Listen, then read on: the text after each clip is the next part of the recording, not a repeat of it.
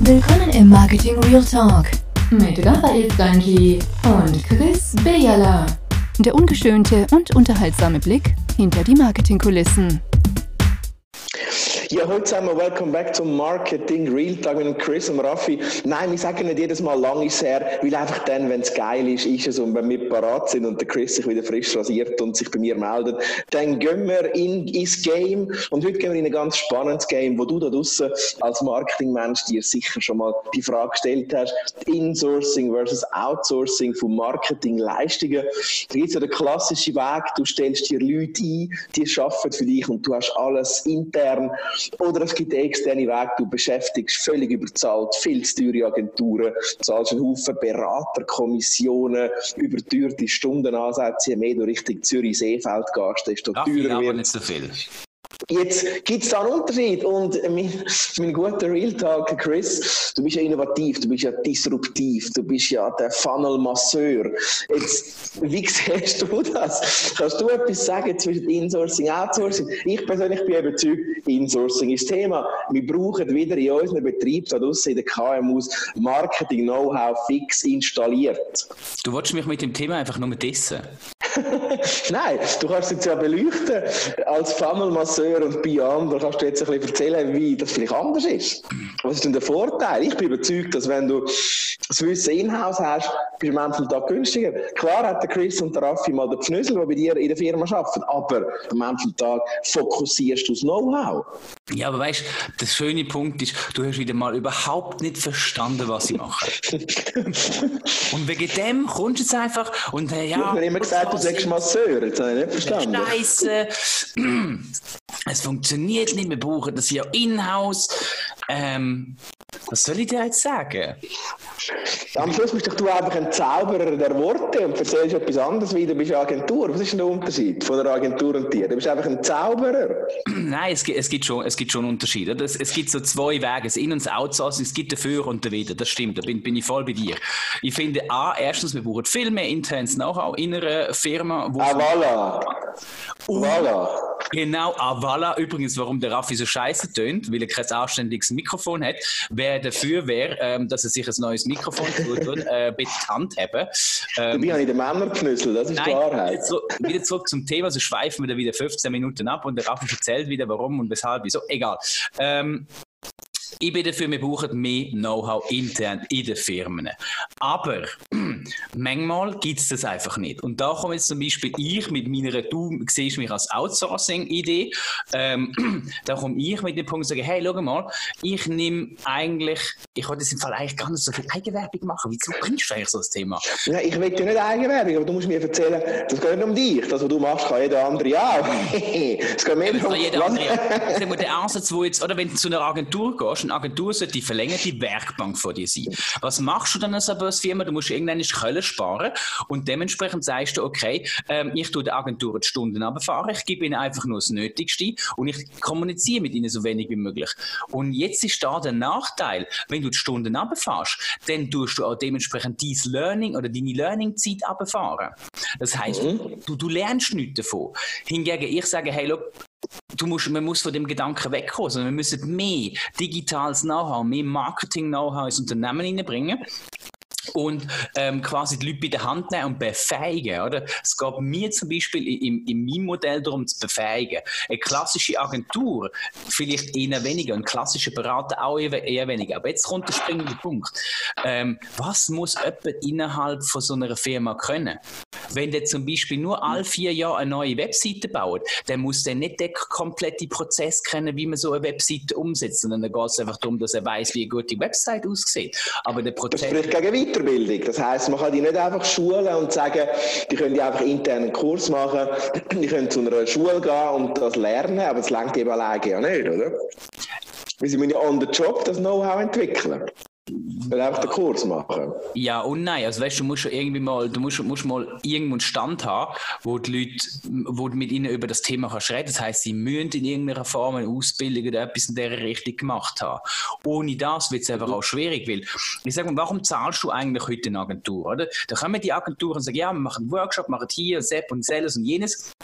Du zahlst eigentlich heute für eine gute Webseite mal schnell über 20.000 Franken, weil sich die, die, die Firma äh, oder die Agentur halt auch Gedanken macht, weiter als einfach nur, wir machen die digitale Visitenkarte. Sondern sie mhm. gehen halt an und äh, gehen halt so ein bisschen marketingstrategisch dahinter, was man kann machen und das braucht halt viel Vorarbeit. Mhm. Wenn du das aber liefern Mhm. Wenn du selber kannst springen weil das ja eigentlich etwas ist, wo, wo man sollte können, dann ist das kein Problem. Und jetzt unterscheiden mhm. sich oder? Ich glaube, da draussen gibt es viel zu viele Leute, denen fehlt nicht nur Webseiten, digitales Know-how und Kampagnen-Know-how, sondern denen fehlt grundlegendes Marketing-Know-how. Mhm. Genau. Und das kannst du eben nicht ersetzen mit, einem, mit einer Kurs, einer Weiterbildung in einer Schule, sondern das ist etwas, wo du musst lernen quasi im Job. Ja? Und da könnte, da könnte so jemand wie dein Modell oder auch das kannst du im Job lernen. Selbstverständlich kannst du Erfolgsfaktoren von einer Webseite kannst du herausfinden, indem du mal eine baust, dann ist sie scheiße, dann baust du die nächste. Ja, schon, das von den grundlegenden Marketing-Sachen, oder? Wie mhm. baust du zum Beispiel ein Brand? Wie, wie, wie findest du die Zielgruppe? Wo findest du die Zielgruppe? Etc. pp. Mhm. Wenn mal heute anschaust, ähm, ich, ich nehme gerne als Beispiel äh, im Moment die Höhle der Löwen.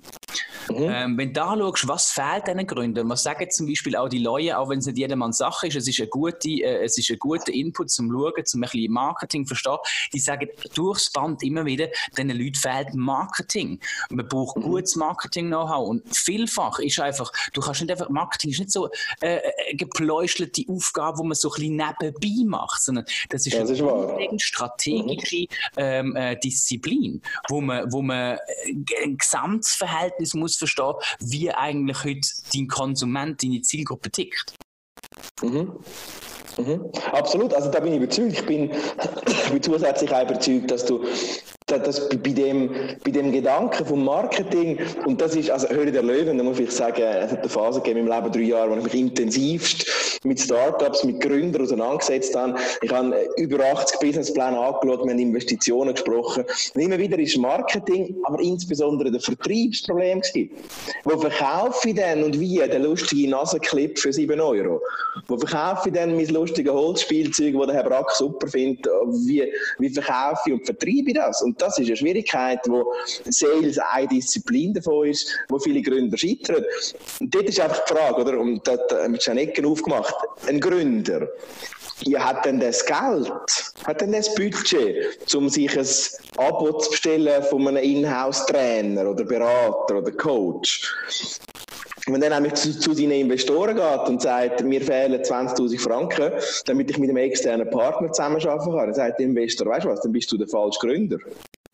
Höchstwahrscheinlich ja, aber dann ist auch, dann ist auch der Punkt, dass äh, die Branche einfach grundsätzlich kaputt ist. Oder? Wir reden heute, wenn wir von Marketing reden, reden wir von irgendwelchen Kampagnen. Und da sind wir natürlich auf dem falschen Weg. Der Marketing ist heute so ein hochkomplexes Thema, wo weit über das Thema, hey, wir machen mal irgendwie fancy Kommunikation und Kampagnen, ein bisschen Werbung draussen.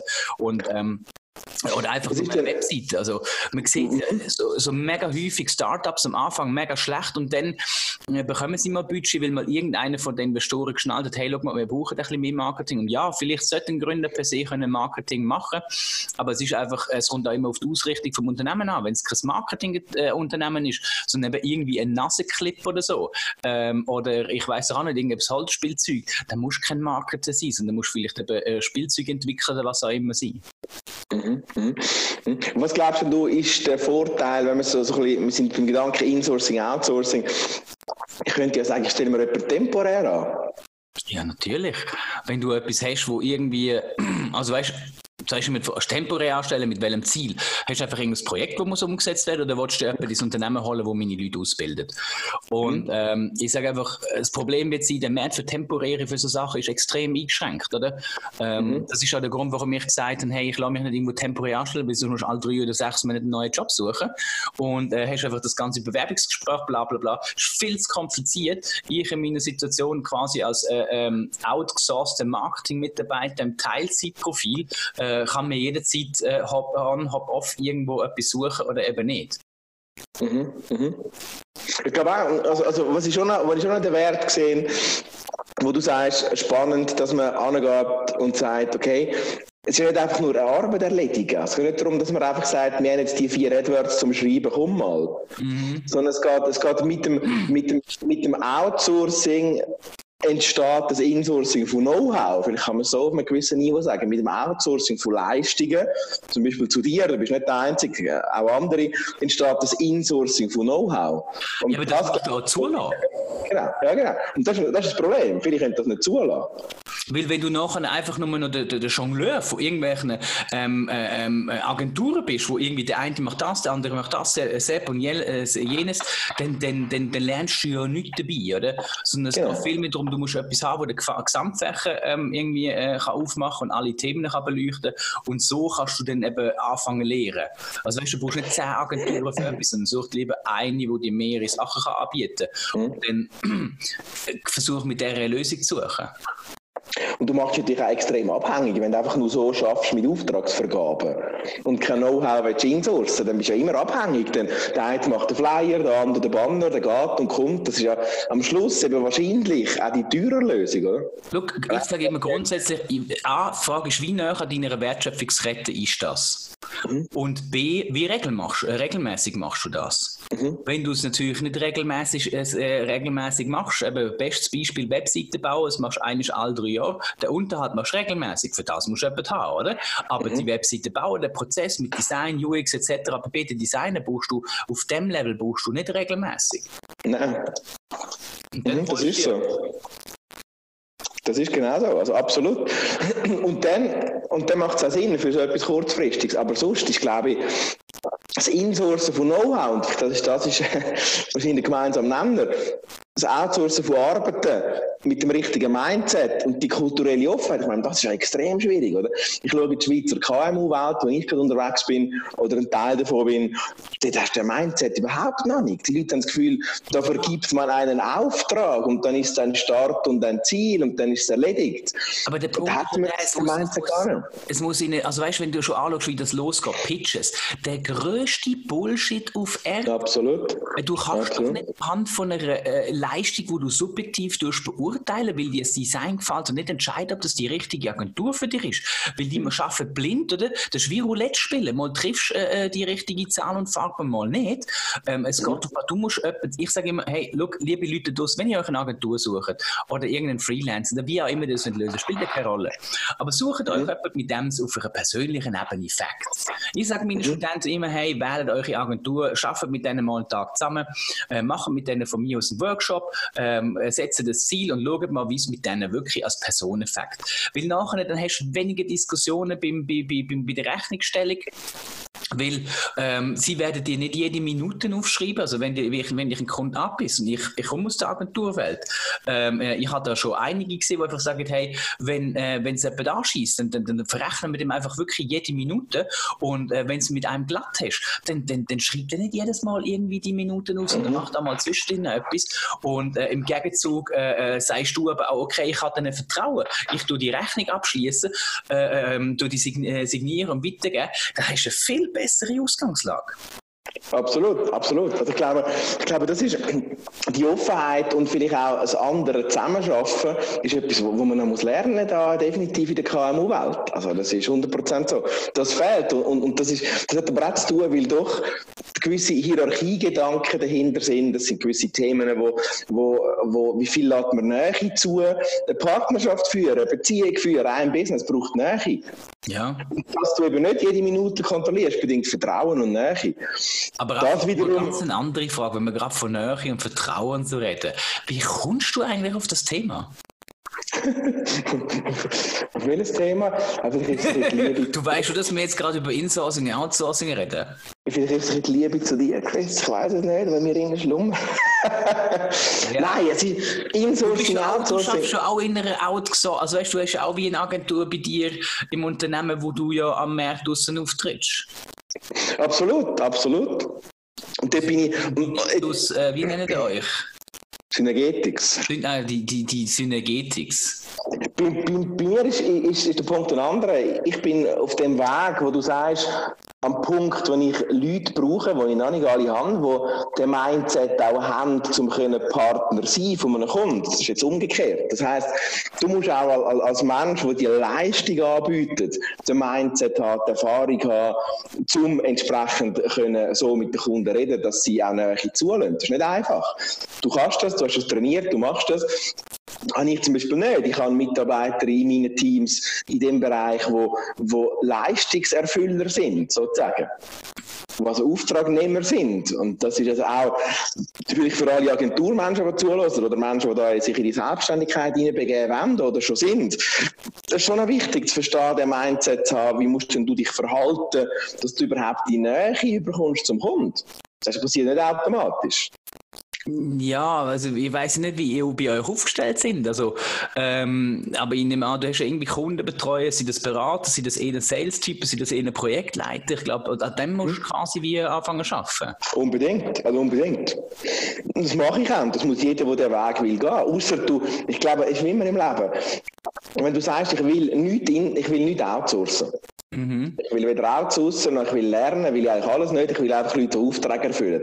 Das ist nicht per se falsch. Ich finde es auch schade, wenn man immer so, es ist nicht schwarz oder weiß, sondern wichtig ist immer im Leben, das ist mein Credo, du musst bis am Schluss durchziehen.